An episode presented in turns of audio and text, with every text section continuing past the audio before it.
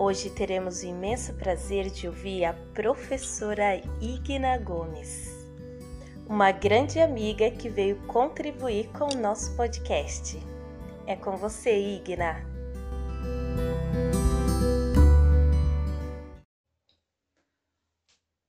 O Rei de Quase Tudo, de Elinardo França, editora Global o rei de quase tudo tinha quase tudo.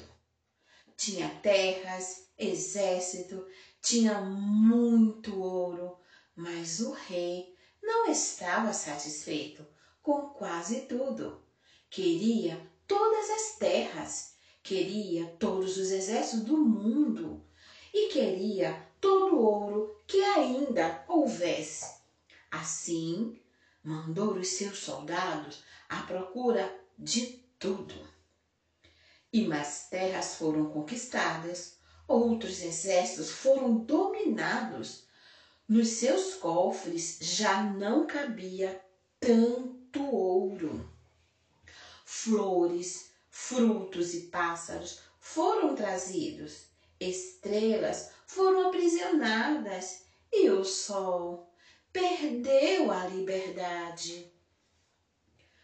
Mas o rei ainda não tinha tudo, porque tendo as flores, não lhe podia prender a beleza e o perfume.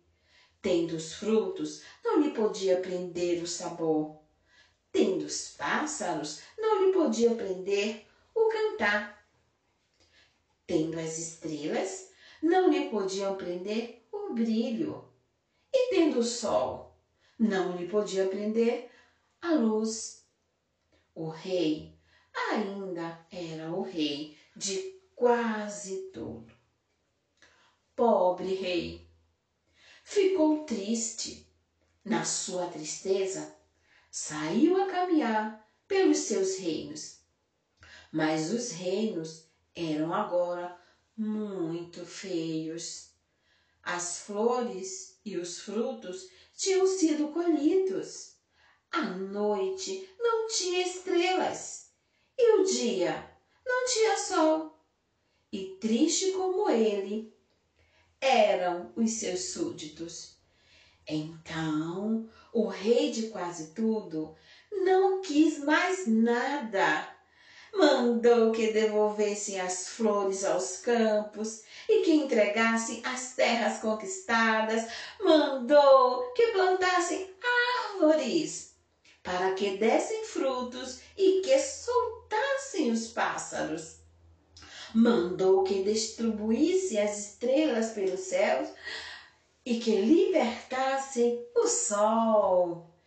E o rei ficou feliz na sua imensa alegria, sentiu a paz. E sentindo a paz, viu que não era mais o rei de quase tudo. Ele agora tinha tudo. Então, o rei percebeu que a verdadeira alegria era compartilhar tudo que estava ao seu redor. Essa é a história do rei de quase tudo.